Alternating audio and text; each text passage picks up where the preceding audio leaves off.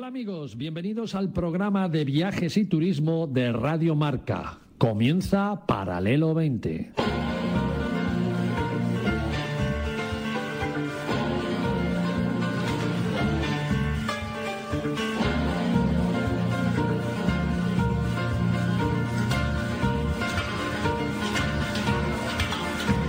Paralelo 20. Presentado por Marcial Corrales y su equipo de colaboradores.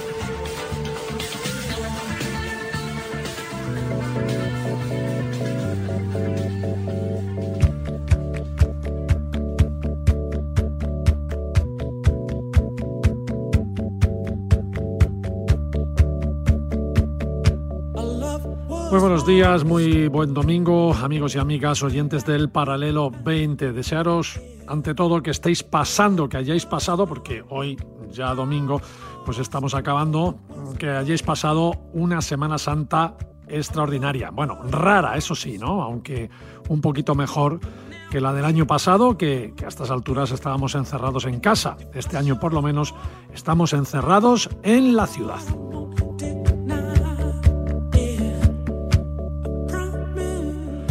Fijaros que cuando empezó todo esto de la pandemia hace ya un año, una de las cosas que pidieron los expertos de turismo y concretamente la mesa de turismo formada, como sabéis, por empresarios y personalidades de la industria turística española y de la que ya de paso os cuento que este servidor es miembro y con mucho orgullo, pues fijaros, como os digo, que todo lo que se predecía o que predecían los expertos de turismo se han ido cumpliendo durante todo el 2020 y lo que llevamos del 2021. Lo más sonado, los ERTES, que se extendieran hasta diciembre del 2020 directamente, se pedía desde el principio. Bueno, el gobierno que se rodea de expertos y que para hacer ese equipo de expertos no acude a los lobbies de empresarios del turismo, que son los que saben, pues comenzó a dar ERTES a cuentagotas, recordaréis, ¿no? En lugar de oír a los expertos de verdad, se dieron ERTES hasta el estado de alarma. El sector protestó, se extendieron hasta mayo. El sector protestó de nuevo y además demostrando, demostrando los que saben, repito, que el turismo no se recuperaría en todo el año ni habría verano del 2020. Bueno, el gobierno no hizo ni caso, pero al final tuvo que rectificar y se extendieron los ERTES hasta septiembre. Ya en el 2021, el año en que estamos, eh, el sector dice que tampoco habrá Semana Santa 2021. El gobierno dice que sí habrá Semana Santa. Bueno, el turismo pide que se lleven los ERTES hasta septiembre del 2021. El gobierno no se posiciona ni sí ni no. Y así van pasando los meses. Y el resumen es, repito, que todas las predicciones que se hacían y que hacen los expertos del turismo se van cumpliendo, mientras que las que hacen los expertos del gobierno no se cumplen. Eso sí, a favor del gobierno decir que al menos rectifican. Ahora el sector pide la incorporación de las plantillas escalonadamente, las plantillas que están en ERTE, que se incorporen escalonadamente para ir reavivando el verano y con condiciones flexibles que incluyan incluso ERES, es decir, despidos en la medida de que el turismo se reactive de una u otra forma. Porque hay que dejar pasar el verano para ver cómo ha ido todo y en octubre decidir. Y decidir conjuntamente entre los lobbies del turismo y los expertos del gobierno. Y decidir si hay que seguir ampliando el ERTE hasta final del 2021, como ya se está pidiendo con antelación, y o permitiendo también los despidos. Esto se podía haber trabajado así desde el inicio de la pandemia, hace ya un año, como han hecho otros países, y todo hubiera funcionado yo creo que mucho mejor. O al menos todos nos hubiéramos dado más cuenta de lo que realmente se podía hacer o no con credibilidad y con consenso, evitando frustraciones y enfrentamientos y dando la sensación de que realmente se estaba contando con los que saben y estábamos siendo asesorados también por los que saben. Porque los que saben de turismo son empresas de décadas de años trabajando la mayor industria de este país. Y en todo ese tiempo, en todos esos años, pues algo se aprende, más que llegar a un gobierno para gobernar cuatro años y además rodearse de saber quién es quién y teniendo unas decisiones que son equivalentes a sus rectificaciones. Prueba, error, prueba, error, prueba, error es lo que ha hecho este gobierno y los ciudadanos en medio, al menos con el sector turístico. Los millones de Europa, pues llegan o no llegan. Esto es como la carta de los Reyes Magos, pero esa que, que se escribía, que escribíamos de pequeño, y te traía menos de lo que pedías. O incluso algunos, entre los que me encuentro, casi nunca te traían lo que pedías. No os voy a aburrir con la problemática de las agencias de viajes a este respecto, pero todas las asociaciones del sector, sin excepciones, piden ayudas directas a las agencias de viajes y a las empresas y a los autónomos y más que nunca a las agencias de viajes. Dicen que darán ayudas y que las darán a los que demuestren que tienen empresas con solvencia. Caray, ¿qué solvencia después de un año sin facturar, pagando impuestos, devolviendo el dinero a los clientes que no han viajado sin que lo hayan devuelto los proveedores? Y como se demore más la cosa, se demoren malas ayudas, pues más insolvencia va a haber, menos empresas solventes. Si es que no se nos ha perdonado ningún impuesto, es que los políticos no se han bajado el sueldo mientras los demás ni cobramos ni facturamos. Y Hacienda sigue persiguiendo y exigiendo a las empresas que paguen y además que paguen las tasas empresariales del 2019 y ahora del 2020. Bastante solvencia han demostrado algunas empresas con todo un 2020 sin facturar y aún siguen abiertas. Eso sí que es solvencia pésima, de acuerdo, paupérrima, lo que quieras, pero están vivos. Ayudémosle a seguir vivos, aunque sus números hayan llegado a números rojos. Más del 80% de los ICO solicitados por las agencias de viajes no se han concedido. Y los concedidos, pues tienen que devolverse ahora. Y no hay ni un duro para esto y además nadie quiere conceder demoras. ¿De qué solvencia estamos hablando? Además hay que recoger a los trabajadores de los ERTES, si estos no se amplían, y se sigue sin facturar lo suficiente para mantenerlos, es decir, más endeudamiento. Que te concedan un ICO incluso es endeudarte, y coger los trabajadores del ERTE es endeudarse más. Por otra parte, el sector europeo de los viajes pues pide a todos los gobiernos de Europa que tracen un plan para reanudar el turismo este verano sin falta. Un grupo de más de 60 organizaciones internacionales, públicas y privadas, es la que está pidiendo todo esto en Europa. No se limitan tan solo a pedirlo, sino que han elaborado además un plan con recomendaciones y con indicaciones de cómo debe hacerse. Pero volvemos a lo de antes. Los expertos dicen cómo hacerlo y los gobiernos les escuchan o no. La mayoría de las veces, como estamos viendo, no. Y una cosa que dicen todos los expertos, regulaciones y normativas universales y comunes para todos los países iguales. Cosa que tampoco se está haciendo. Unos abren aeropuertos, otros no, unos piden pruebas a las entradas de los países, otros no, unos cuarentenas, otros no. Vamos un lío y así no puede haber ningún plan unánime. Lo de siempre es acelerar la vacunación, dará más confianza y solo entonces comenzaremos a viajar en condiciones. El año pasado, a estas alturas, temíamos que perdiésemos el verano. Ya se decía que hasta que no hubiera una vacuna, pues sería todo muy complicado, muy difícil. Un año después, ahora seguimos en el mismo punto, temiendo perder también el verano que viene. Eso sí, con vacunas, pero que tardan en llegar. Son momentos muy difíciles, con poquísimo aire en los pulmones, con grandes proyectos muy parados y el gobierno y los bancos, por otro lado, pidiendo empresas solventes. A ver, ¿quién da más?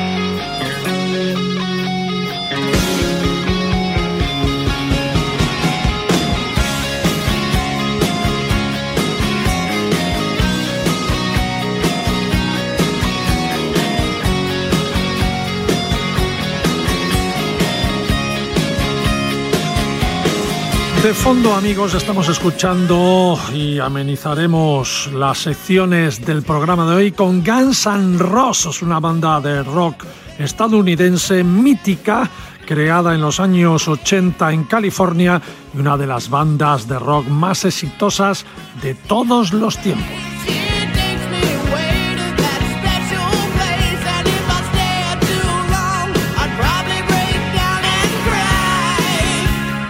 Con los malos malotes de Guns N' os anunciaremos la apertura de Puy du Fou, del que dicen que es el parque de espectáculos mejor del mundo y que lo tenemos precisamente en España, en Toledo, y ya se puede visitar cuando nos dejen cruzar las autonomías. Como es Semana Santa, me ha apetecido una reunión de amigos que como no somos ni familia ni allegados, pues hacemos una quedada, eso sí, una quedada por Zoom en teleconferencia. Alicia Sornosa, Diego Pons de Viajar con Diego, Salta conmigo y Yosu de Mochileros TV nos juntamos para recordar cómo fue nuestra mejor Semana Santa de nuestras vidas, o al menos la que recordamos con especial cariño.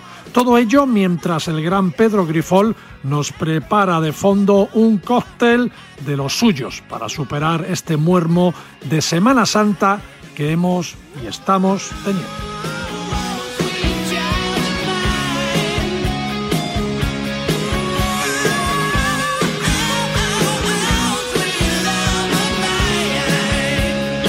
Y si el tiempo nos lo permite, me despediré con un nuevo capítulo para visitar huellas de extraterrestres. ¿Sabíais que en Europa hay construido un ovnipuerto? Sí, sí, un aeropuerto para que aterricen ovnis. Y además se puede visitar. Ya veréis. Todo esto ya en paralelo 20 en Domingo Dominguero.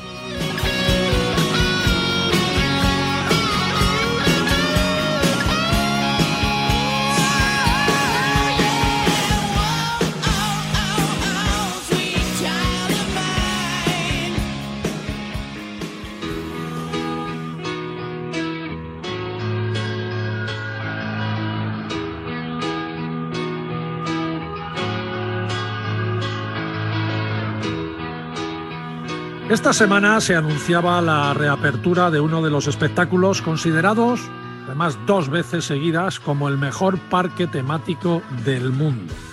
Y ese mejor parque se llama Puy du Fou y lo tenemos precisamente en España también. Y digo en España también porque es una idea original francesa y en Francia ya hay un Puy du Fou.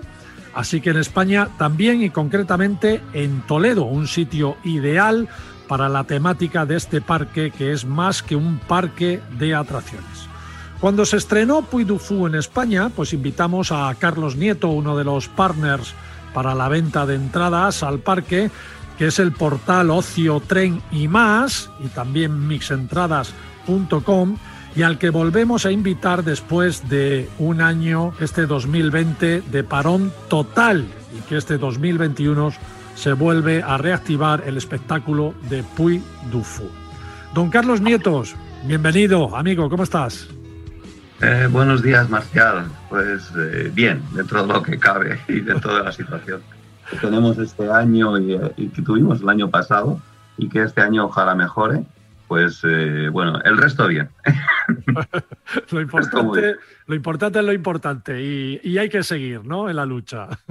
pues sí, ahí eh, no, paramos de, crear cosas, de innovar y, bueno, pues esperando a que nos den el pistoletazo de salida para, para que el cliente pueda, pueda viajar y pueda acudir a, los eventos que vendemos en este momento. Cierto, porque vosotros desde el portal de Ocio Tren y más eh, tenéis, eh, bueno, y que tú diriges, evidentemente, facilitáis las entradas al parque ahora de Puy du Fou, que es lo que nos trae a este programa, pero también a todos los eventos, a todos los espectáculos más interesantes que hay en el panorama nacional y no solamente dais las entradas a esos espectáculos, sino también facilitáis el viaje en tren, por ejemplo, ¿no? Sí, sí, eh, tanto el viaje en tren como el alojamiento en hotel o la combinación tren más hotel o solamente la compra del espectáculo del evento. eh, tanto un musical, un teatro, un parque, un concierto. En este momento tenemos más de 6.000 eventos. Y eso que estamos en un año malo. En el 2019 estábamos cercanos a los 10.000 eventos. Ojalá este año podamos llegar otra vez a los 10.000 eventos. Será una buena señal. Todo dependerá si los promotores de conciertos confían en el año, si los musicales eh, pueden abrir, grandes musicales como un Rey León, como un Ghost, como todos estos grandes musicales que desgraciadamente ya no, no están funcionando ahora, grandes teatros, eh, los parques temáticos, en el caso de Puy Difu, que nos, está, nos lleva hoy, circos, eh, vacaciones, escapadas, todo, todo el producto que tenemos. Toda la vida normal. Toda la vida normal y de ocio, porque ya, ya, ya hablamos, ¿te acuerdas que, que hablamos que el ocio está marcando una tendencia mm, de viaje. Es una tendencia de viaje y es un objetivo de viaje.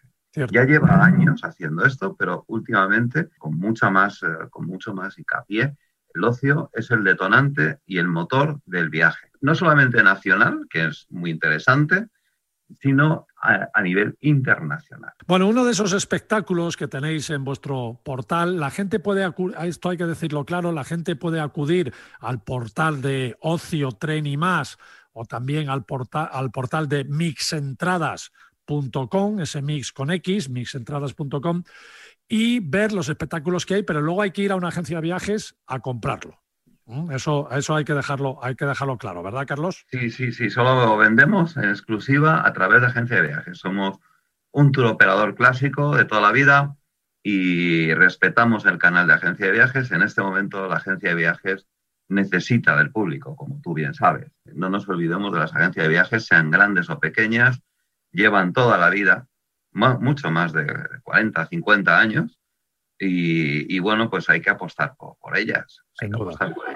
Uno de esos espectáculos que ofrecéis en todo este, esos casi 6.000 espectáculos que tenéis es precisamente Puy Fou, un espectáculo único. Cuéntanos un poco, Carlos, ¿en qué consiste Puy Fou para la gente? Bueno, ya afortunadamente es el, digamos, el tercer año, bueno, segundo año, porque el año pasado, el año 2020 lo dejamos en impasse y se inauguró en el 2019, como tú bien sabes, con solamente el espectáculo El sueño de Toledo. El sueño de Toledo es un espectáculo nocturno y es una pasada, una pasada con más de 2.000 actores. La extensión de terreno es el espectáculo más grande que existe en el mundo. Ahí empezó Puy Puy aunque es, eh, bueno, es un proyecto a largo plazo, hasta el 2028 no se terminará el parque, eh, en el 2019, como estaba contando, empezó con El sueño de Toledo. El sueño de Toledo sigue este año igual. Es un espectáculo nocturno. Es, digamos, el fin de fiesta del parque. Porque ahora el parque abrió al estilo de Puy de Francia como gran parque de, pasar un día en, un entorno mágico que es el parque.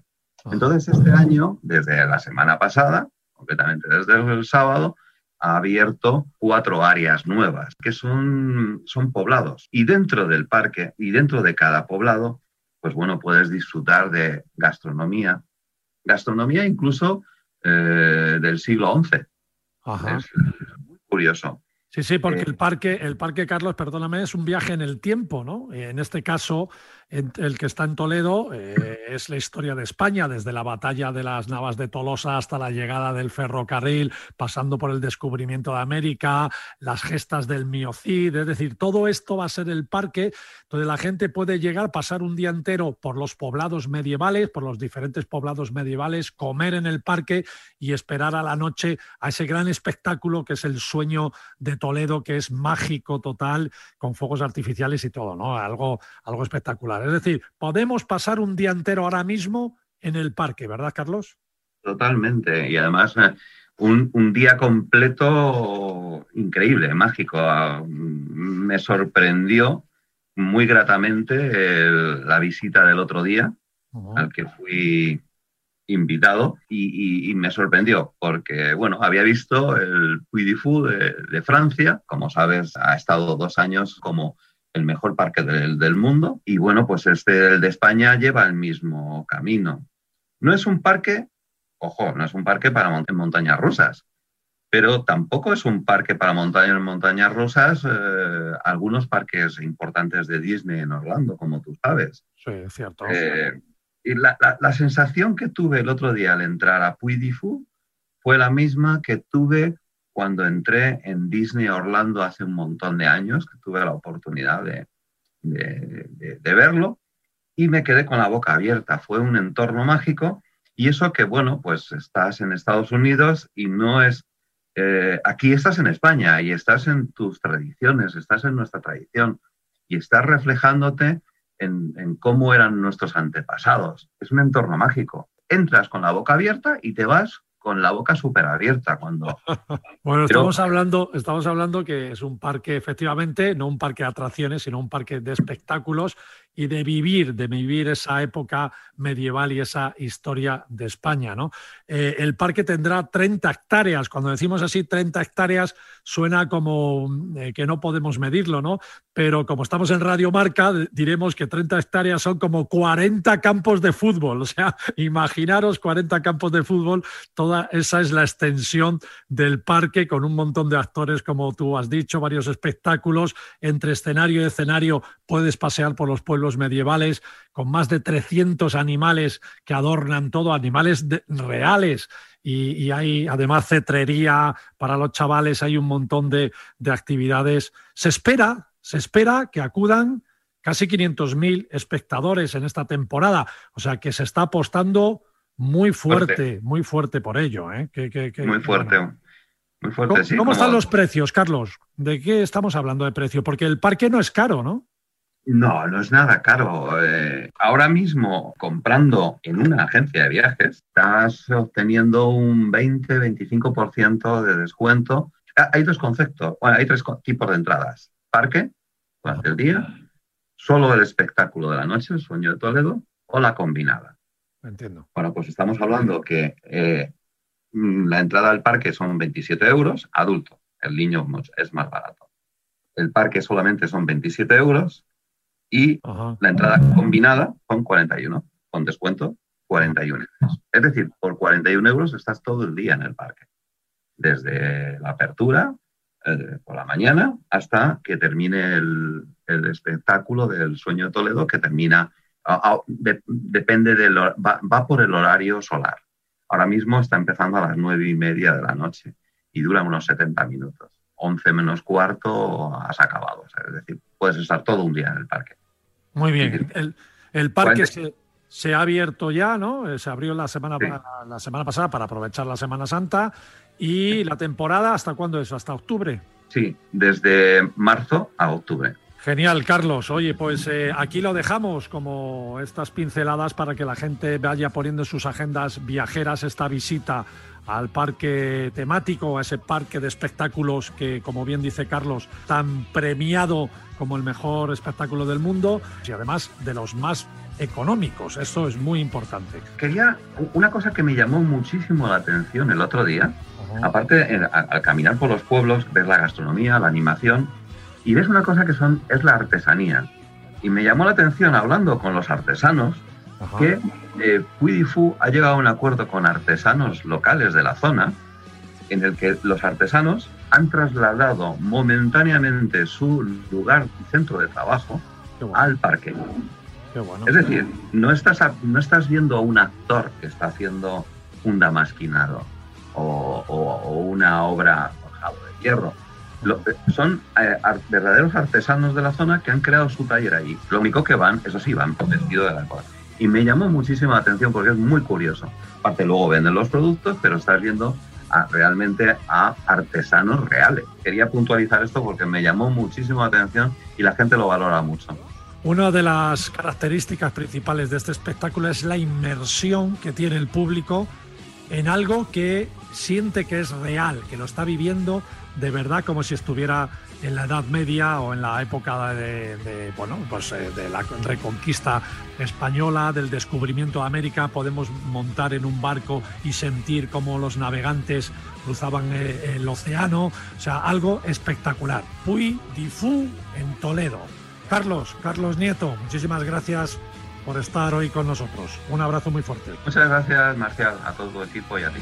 Gracias.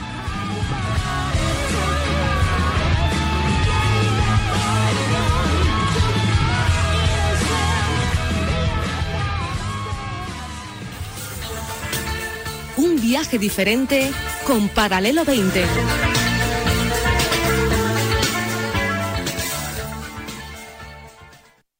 Con Securitas Direct estarás protegido también cuando estás dentro de casa. Conecta tu alarma en modo noche y activa los sensores de puertas y ventanas. Estarás protegido si alguien intenta entrar mientras puedes moverte libremente por el interior de tu casa. Porque cuando confías en Securitas Direct, cuentas con protección total dentro y fuera de casa. Llámanos al 900-103-104 o calcula online en securitasdirect.es. Securitas Direct, expertos en seguridad.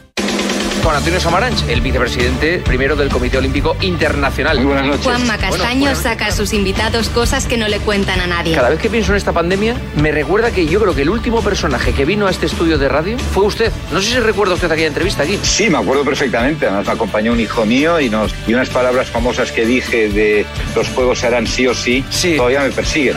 Pero una cosa. Sí, adelantándome a la pregunta. ¿Tendremos Juegos de Tokio? Sí o sí, sí o sí. de lunes a viernes, de once y media de la noche a una y media de la madrugada, el partidazo de Cope y Radio Marca. Lo damos todo.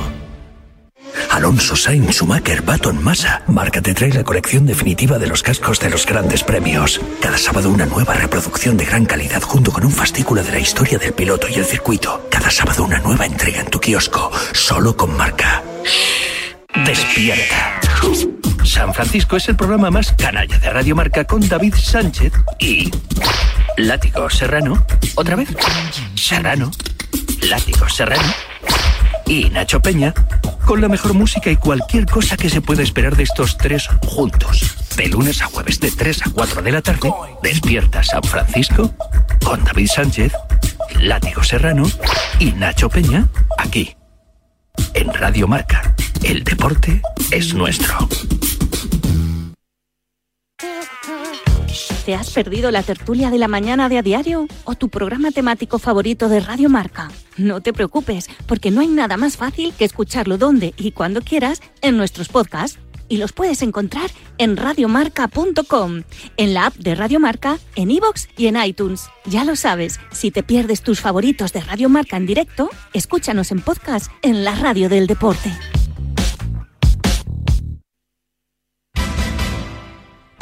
T4 de lunes a jueves de 4 a 8 de la tarde y los viernes de 3 a 6 con Vicente Ortega. Alberto Contador, buenas tardes. Hola, muy buenas tardes. Y el crack eres tú, José Luis. Sí, pero cuando yo hice el crack, eh, no se sabía aquí que el crack era un fenómeno del fútbol o un fenómeno de cualquier Sara otra Carbonero. Sara, buenas tardes. Muy buenas tardes, Vicente. Encantado de tenerte aquí de nuevo en T4, que siga el baile. Y hoy vamos a bailar. Cuando uno escucha a Georgie Dan cantarle a la cerveza, es que se te hace la boca agua. Por La favor. cerveza, qué buena está.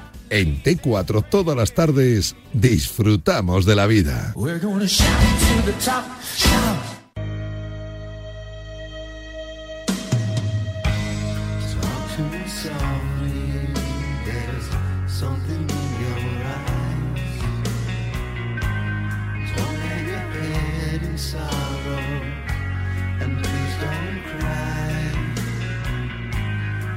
Paralelo 20 con Marcial Corrales y su equipo de colaboradores.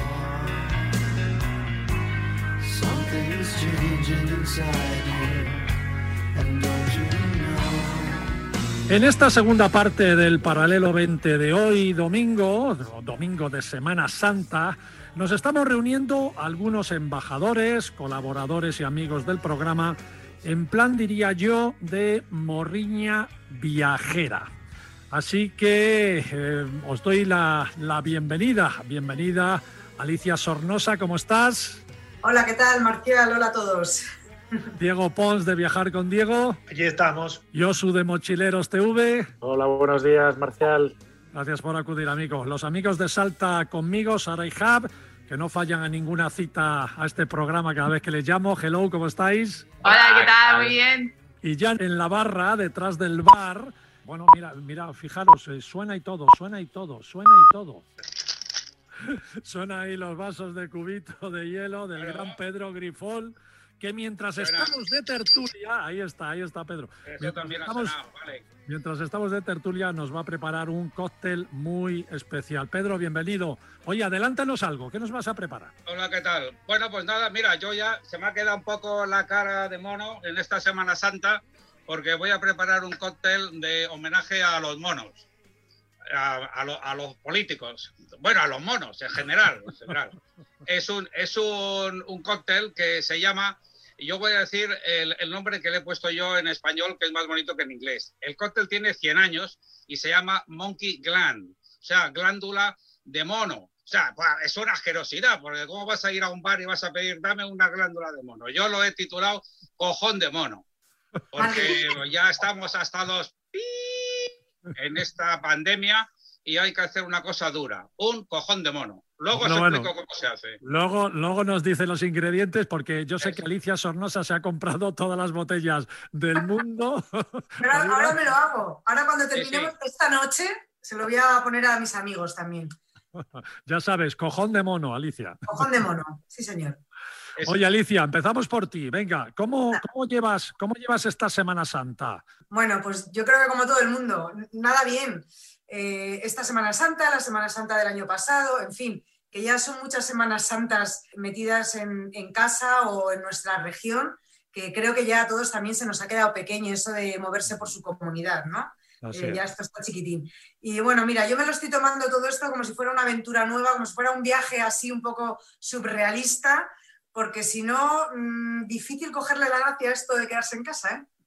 Oye, ¿alguien ha hecho algo especial esta Semana Santa, estos días que, como estamos en domingo, pues desde el jueves aquí habéis hecho algo especial? Josu, tú, por ejemplo. Pues yo, bueno, como todo el mundo, en- encerrado en casa, intentando salir para, para airearme jueves, viernes, sábado, pero como decía Alicia, poca cosa y bueno, intentando a ver si a la tercera va la vencida y la, la Semana Santa del 2022 podemos hacer algo.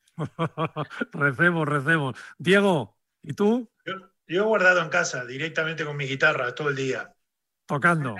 No me ha quedado más remedio. Sí, no, desde luego, no me puedo quejar, está bien, he vuelto a, las- a los viejos tiempos, así que por lo menos estoy entretenido, trabajando, construyendo guitarra, fabricando y tocando. Qué bueno, qué bueno. Eso, eso es bueno, tener un hobby paralelo, ¿eh? Sara. Sara y Hack, Nosotros alguna visitilla por Madrid. El lunes estuvimos en la estación de metro de Anden Cero, la estación fantasma, que ya habíamos estado anteriormente, pero hemos vuelto porque habíamos ido hace muchos años. Y el jueves fuimos al búnker del Capricho. Así que bueno, haciendo... Y nos hicimos un paseo desde Gran Vía, donde vivimos, hasta ahí, unos 10 kilometrillos, para pasar el tiempo. andando, andando desde Gran Vía hasta el Capricho. Sí, así. Buena caminata, ¿eh? No está mal, no está mal.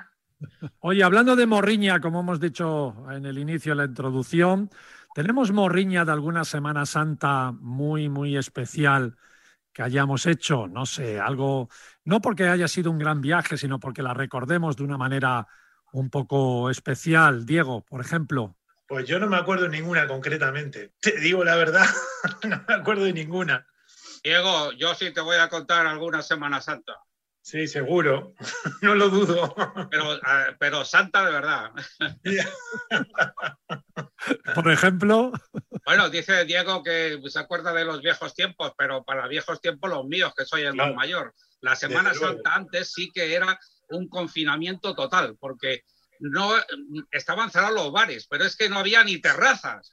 Eso ya es el colmo, que no lo sabéis vosotros, pero no había terrazas, ni el transporte público iba. Con lo cual, ¿yo qué hacía? Pues me iba a la Semana Santa de las capitales españolas auténticas para vivirla. Por ejemplo, la procesión de los borrachos de Cuenca, que es una procesión espectacular.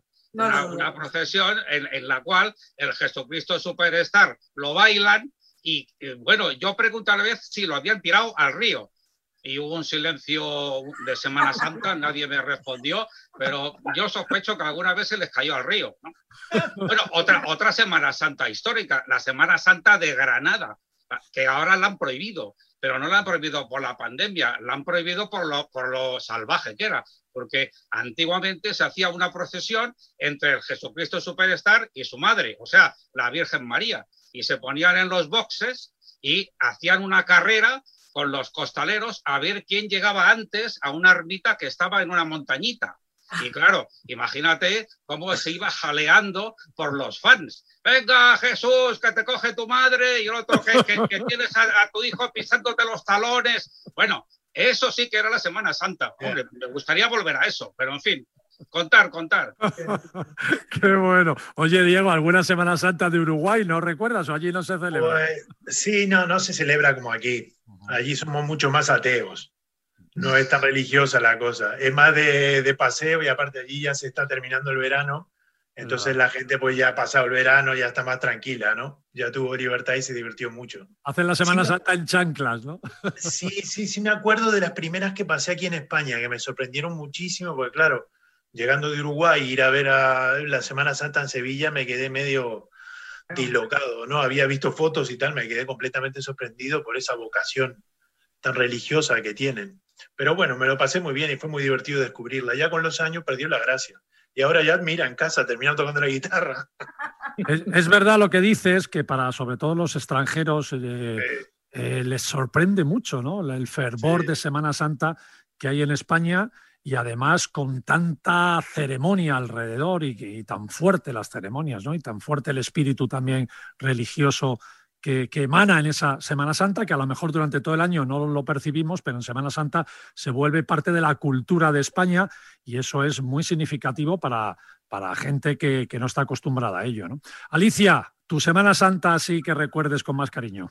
Pues mira, yo recuerdo con, muchas con mucho cariño, pero una sí, ya que estamos aquí en España, porque algunas las he pasado fuera viajando y las recuerdo como un viaje, no como una Semana Santa. Pero las fiestas de, Semana Santa de mi pueblo, de Riaza, son muy divertidas porque al margen de todo lo religioso que lo hay, eh, sacan a la Virgen de Ontanares, suben a la montaña, unos van descalzos, otros de rodillas, se hace la procesión del silencio, todos con las velas de noche, y luego está la que hacemos paralela, todos los demás, que es el Via Crucis, que es ir desde el pueblo, de la parte de arriba del pueblo la de abajo, de bar en bar, tomándose un porrón en cada bar, que es el Via Crucis, hay que hacerlo así, y luego, bueno, claro, llegas a la procesión del silencio, te descojonas de la risa, los mayores te regañan, cantan una saeta de partes, y ahí ya lloras de la risa entre la borrachera y los gritos de la señora cantando la saeta, en fin. Hay también muchas eh, Semanas Santas paralelas en nuestro país, que yo creo que alguno de vosotros también la habéis vivido de esta manera, ¿no? Tú, tú, y Pedro Grifol, está clarísimo. Esas son las Semanas Santas, esos son los diez mandamientos, las diez tabernitas que hay repartidas en tu barrio. Ahí, ahí. Lo que pasa es que a, a, Alicia y a Pedro les preguntas cuál fue tu mejor Semana Santa y la contestación es, yo sé que fue muy buena, pero no me acuerdo. no me acuerdo cómo terminó, ¿no? Cosas que, que, eso es bonito también porque es un poco la penitencia, no acordarte. Sara, Sara y Hack tendrán doble Semana Santa, o porque Sara es italiana y seguro que tendrá un recuerdo de Italia. Y Hack, ¿tú Hack, de dónde eres? No, yo de Madrid. Madrid. O sea, es un sitio de Semana Santa precioso, por cierto. Sara, ¿cuál es la tuya? ¿Con, con cuál, ¿Cuál es la que recuerdas así con más cariño? A ver, yo todas las de mi infancia, porque bueno, en realidad en Italia tampoco hay mucha Semana Santa así súper religiosa como aquí, por lo menos no en todos los lados. En algunos lados hay en el sur de Italia, así que, que es más fuerte. De hecho, en Italia ni siquiera es fiesta, el jueves y el viernes son días de trabajo, o sea uh -huh. que no hay, realmente no hay Semana Santa. Eh, pero sí que el día de Pascua, el domingo, es un día de reunirse todos, es un poco como una Navidad aquí, de reunirse todo en familia, comer, y está la colomba, el huevo de Pascua, entonces pues a mí me traían todos los huevos, desde los huevos de Pascua de chocolate, desde mis tíos de todos los lados de Italia que venían a mi pueblo, entonces sí que lo recuerdo, los recuerdo un poco todas con cariño. Bueno. Eh, luego aquí también estuvimos una vez en Sevilla, de hecho vinieron mis padres también, así que yo también aluciné bastante porque era mi primera vez que veía esto, en plan, Dios mío, aquí como lo sientes, ¿no? Pero sí que nos gustó. En, normalmente en Semana Santa la verdad es que solemos descansar, este año no hace falta, solemos descansar de los viajes, como en agosto, eh, pero este año no hace falta descansar de los viajes. ¿sí? No solemos viajar, pero justo la Semana Santa de la que más nos acordamos fue la Semana Santa de 2013, que era pues, justo a finales de marzo, como, como ahora. Y es que el 30 de marzo de 2013 cogimos el avión y nos fuimos a, Buenos Aires y ahí comenzó nuestro viaje, que al final duró un año y una semana. Y, y bueno, fue el principio. O sea, nuestra Semana Santa de 2013 fue el principio de un gran viaje. O sea, fuisteis de Semana Santa y duró un año. Sí, y no, no la siguiente Semana Santa porque justo la de 2014 fue de esas que la luna cambia no sé qué y fue a finales de abril, entonces fueron 13 meses entre una y otra, si no habríamos enganchado la segunda. pero sí que fue larga la Semana Santa. Se fue nos fue. el, el año santo. Se nos fue de las manos. Yo quiero Semanas Santas así. Oye, en esa Semana Santa te da tiempo hasta tener un niño. Es alucinante. No des ideas. Qué bonito era antes cuando uno se iba de viaje de fin de semana y tardaba en volver un año. Voy a llorar un poco, perdonadme. Yosu de Mochileros TV, a ver, ¿qué, qué tienes en tu mochila ahí que, con buenos recuerdos? Pues yo la verdad que tengo un poco de ingredientes de todo lo que han dicho. Por un lado, la presencia del alcohol puntual. Cuando estuve, por ejemplo, en cinco meses en Sudamérica y justo coincidió que estaba en Argentina, creo que en Mendoza, los, los buenos vinos sirvieron para regar esos días.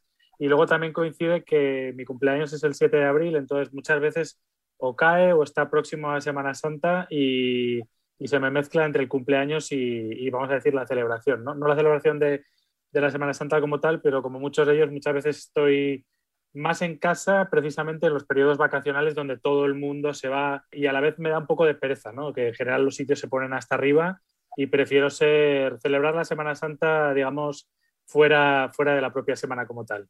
Yo también tengo mi Semana Santa especial, pero recuerdo, fíjate, en mis, en mis años de, de mucha juventud, porque tendría, yo qué sé, como entre los 16 y los 18, un- la pandilla de amigos siempre nos íbamos toda la Semana Santa durante cinco años seguidos, estuvimos yéndonos de Semana Santa a Benidorm. Nos íbamos a Benidorm toda la Semana Santa los cinco amiguetes. y además dormíamos en casas de alquiler, en una habitación que a lo mejor dormían pues 15 tíos más, uno de Francia, otro de Inglaterra, otro de Escocia, y, lo que hacíamos era vivir la noche de Benidorm, ¿no? La noche de discoteca, de estas que te ponían un sello en la mano para entrar en las discotecas, la discoteca Madeira, la discoteca América, no sé qué, ¿no? Te las ponían Penélope, te ponían un sello en la mano y por la mañana nos, nos bañábamos en el mar con una bolsa de plástico para que el sello no se borrara. Para volver a entrar. Podíamos entrar otra vez de la discoteca esa noche, ¿no? Luego ya por la, por la noche, ya luego el beso de Judas, claro. Bueno, por la noche nosotros estaba todo lleno de inglesas, escocesas, irlandesas, alemanas y tal. Nosotros no sabíamos inglés, pero solo sabíamos una frase. My mother and my father in my home, you mother and your father in your house, you and me here. Muy bien. Muy bien. Sí. El beso de Judas lo que yo te digo. You sí, sí. and me Hugo, here. Hugo Badis, Hugo Badis y el beso de Judas, las dos películas. Así que lo recuerdo con mucho, con mucho cariño, pues por, no sé, ¿no? Porque fue una etapa así muy loca que, que casi no dormíamos, dormíamos en las playas y, y muchas veces, bueno, pues ni dormíamos, ¿no? Entonces, bueno, pues un paréntesis ahí en mi vida formal, que ya sabéis que yo soy muy formal. bueno, Pedro, ¿cómo llevas este cóctel que te hemos traído Pues aquí pues, bien, para o sea, hay, que, hay que decir que en estos momentos en, eh, en otras radios hay programas para abstemios y eh, además en YouTube eh, se ha estrenado ahora mismo, eh, se ha estrenado el cóctel este que, que, bueno, que voy a preparar ahora, que me lo voy a tomar en vivo, pero yo ya he filmado mi, mi, mi performance, ya mi, mi tutorial y sale en Grifols Bar YouTube y ya lo podéis ver. O sea que ahora ya se puede ver cómo se hace ya con toda la parafernalia. Yo, si quieres, te cuento un poco el cóctel porque es eh, todo es cultura. Esto Venga. es una cosa histórica. Tomamos nota, tomamos nota. Pues yo mira, tengo que tomar nota, venga. pues este, este cóctel, este cóctel se, se inventó hace, hace mm, 100 años, a- a- por allá por los años 20, en el París de los felices años 20. El, el inventor fue un barman muy famoso que se llama Harry McElroy.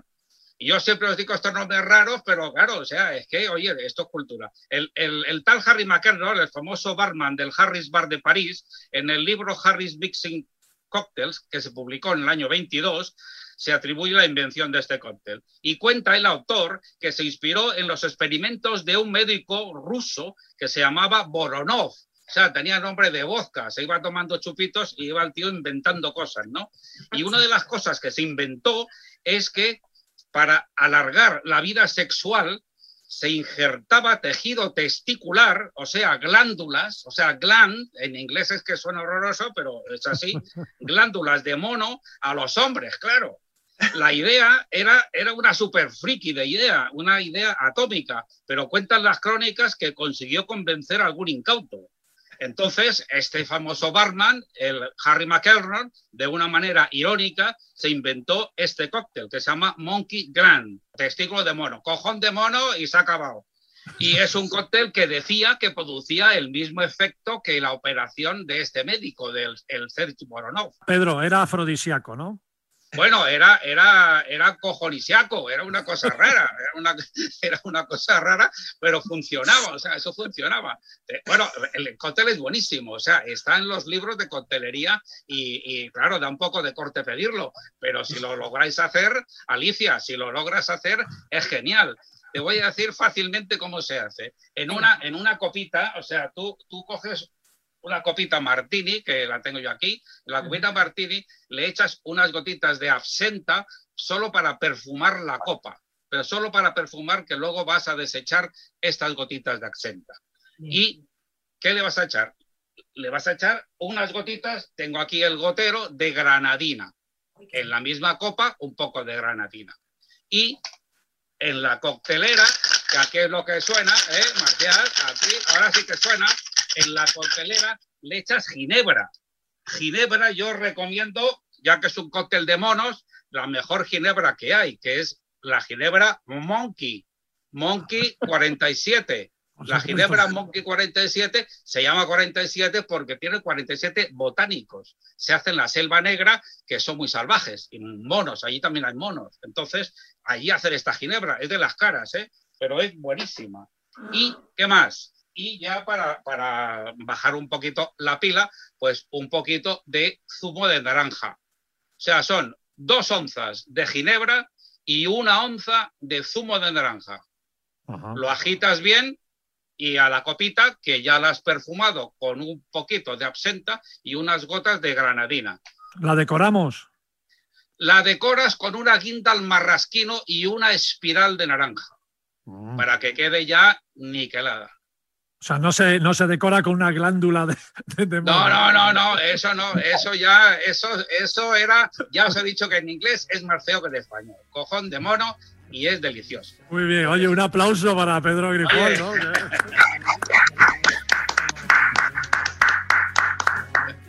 qué bueno, qué bueno.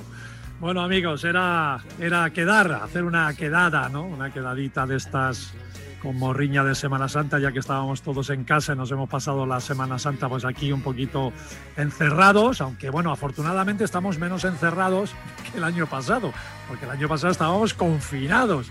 Este año por lo menos estamos confinados solo en las fronteras de las comunidades y de las provincias, así que podemos salir por lo menos a darnos una vuelta o como ha hecho Sara y Hack, visitar alguno de los parques de Madrid. Sara, Hack, gracias, gracias amigos por, por esta reunión. ¿Vais a hacer el cóctel del Pedro o no? Fácil, fácil, fácil, fácil.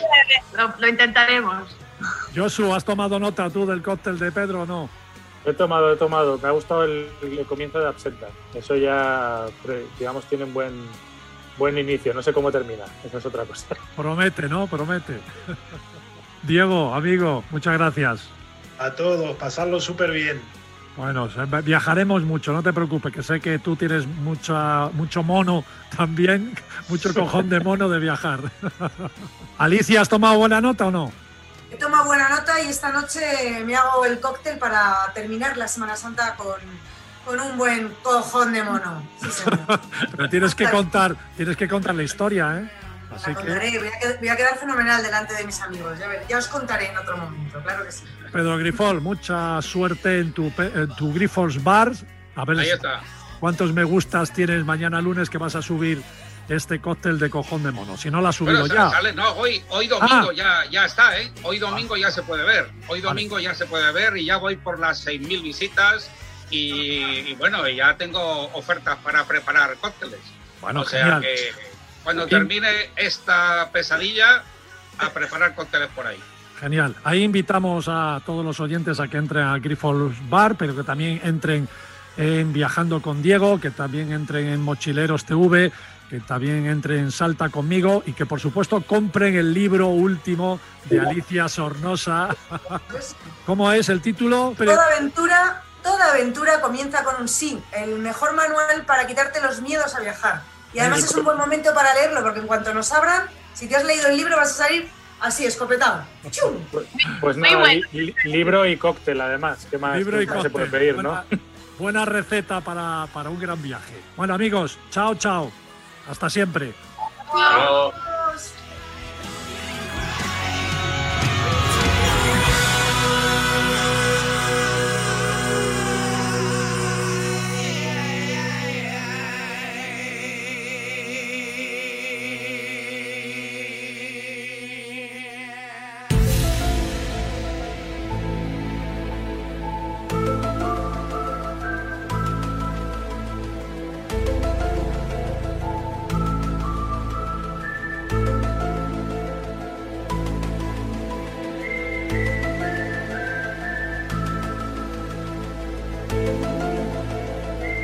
Desde Paralelo 20, cada vez que podamos, nos vamos a ir despidiendo con un nuevo capítulo donde os invitamos a viajar a todos los que os gusten los temas relacionados con la ufología y el mundo extraterrestre.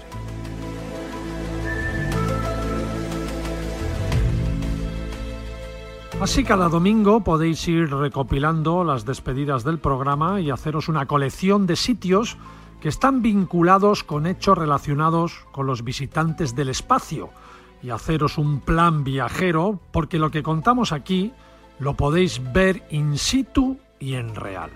Además os decimos cómo llegar hasta ese punto concreto para que lo localicéis fácilmente y podéis llegar hasta él. Y es que el fervor por el mundo extraterrestre no solo es para los creyentes del tema, resulta que algunos inteligentes o listos como algunos mejor les llamarían, han montado un verdadero negocio para atraer a los turistas, a los extraterrestres y a los turistas. En una ciudad pequeña de Francia llamada Ares o Ares y situada en un sitio muy conocido como es el Parque Natural de las Landas, a 45 minutos de la gran ciudad de Burdeos en dirección al mar, resulta que, aunque los ovnis no siempre son bienvenidos y seguro que algunas otras ciudades pues no les gusta tener líos de extraterrestres por sus fueros, pues no ocurre así con la ciudad, con la pequeña ciudad mencionada de Ares.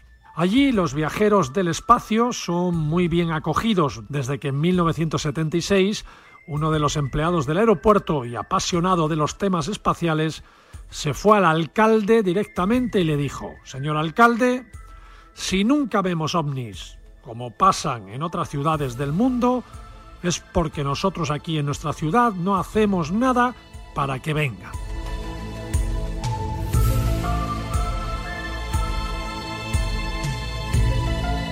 Alcalde que estaba gobernando en ese momento y que debía ser pues también un cachondo mental y un gran businessman, es decir, hombre de negocios, le dio la razón y rápidamente se le iluminó la idea de atraer turistas y de atraer aficionados a los ovnis si se creaba un área de acogida para los visitantes del más allá. Es decir, lo que pretendía era facilitar que los extraterrestres vinieran al pueblo de Ares y así vendría más gente atraídos también por el tema y negocio seguro para la ciudad. Además, esta ciudad ya recibía peregrinos porque dos años antes un tal Michel Potay creó un movimiento religioso porque al parecer había recibido revelaciones de Jesucristo, quien durante 40 noches le visitó en su casa de esta ciudad para entregarle un nuevo evangelio. Parece ser que como esto ya estaba atrayendo a mucha gente a la casa del tal Michel Potay, pues el alcalde dijo, date aquí que traemos peregrinos religiosos por un lado y al mismo tiempo peregrinos amantes de los extraterrestres por otro, y juntamos lo sobrenatural con lo espacial.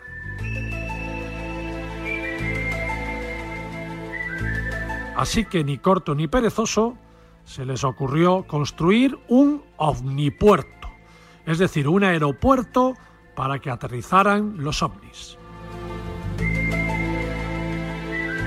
Desde entonces, todo ovni que aterrice en el omnipuerto de la ciudad de Ares estará libre de tasas aeroportuarias. Además, los extraterrestres están invitados a todas las fiestas que se hagan y a todos los eventos que se celebren en la ciudad. Torneos de petanca, concursos de pesca, la fiesta de la ostra que aquí en Ares se celebra muy bien y es muy sonada. Para el omnipuerto se construyó una pista de aterrizaje con balizas, con mangas de viento e incluso en el año 2010 se puso por primera vez una escultura de una nave espacial dando la bienvenida a los extraterrestres. Luego, hace poco, y hace apenas unos años, en el año 2016, se sustituyó esa nave espacial por todo un platillo volante y el pueblo de Ares ha dado la vuelta al mundo por ser el primer pueblo en construir un ovni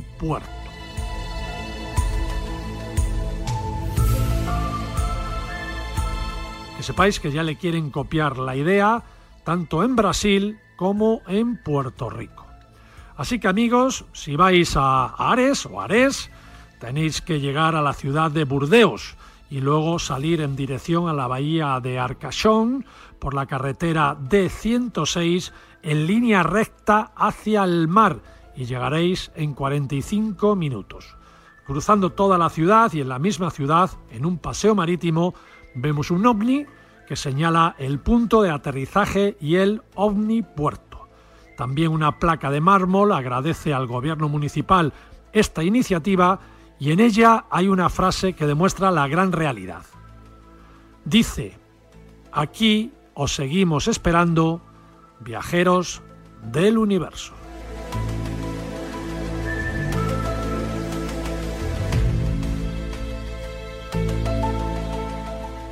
Con este programa, que espero que haya sido entretenido en esta rara Semana Santa, me despido y os cito para el próximo domingo aquí en Paralelo 20 Radio Marca.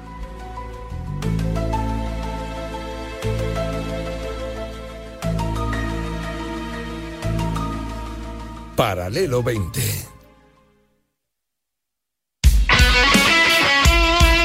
El deporte es nuestro. Radio Marca.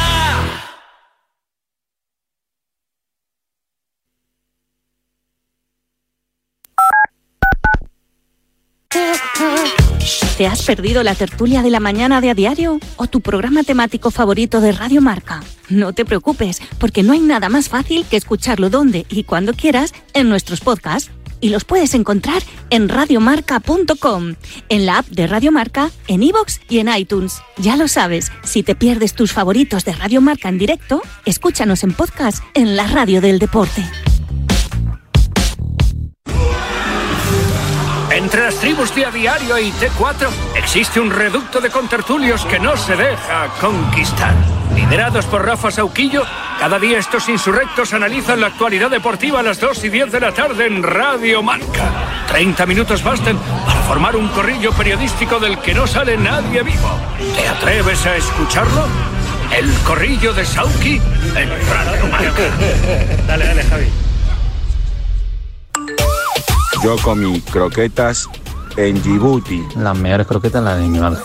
Bechamel con jamón. ¿Qué te tatúo? Dice, "Hostia, pues no sé, lo que quieras. Tatuajes para toda la vida, algo que sepas que, que, que te va a gustar para siempre. Dice, pues, sé, pues dos croquetas. En Marcador tenemos un teléfono con WhatsApp para que envías tus mensajes de voz desde cualquier parte del mundo. 0034 628 26 90 92. ¿A qué estás esperando? Y yo eso de que el origen de las croquetas sean francesas, no sé yo, ¿eh? Mis papis dicen que me merezco un aplauso, pero yo no lo quiero para mí. Lo pido para todos mis amigos de Quimio. Un aplauso para Leisa, para Sis, para mi amigo Diego y por todos los niños del mundo. Súmate al aplauso más importante de sus vidas. Juega terapia. La Quimio jugando se pasa volando.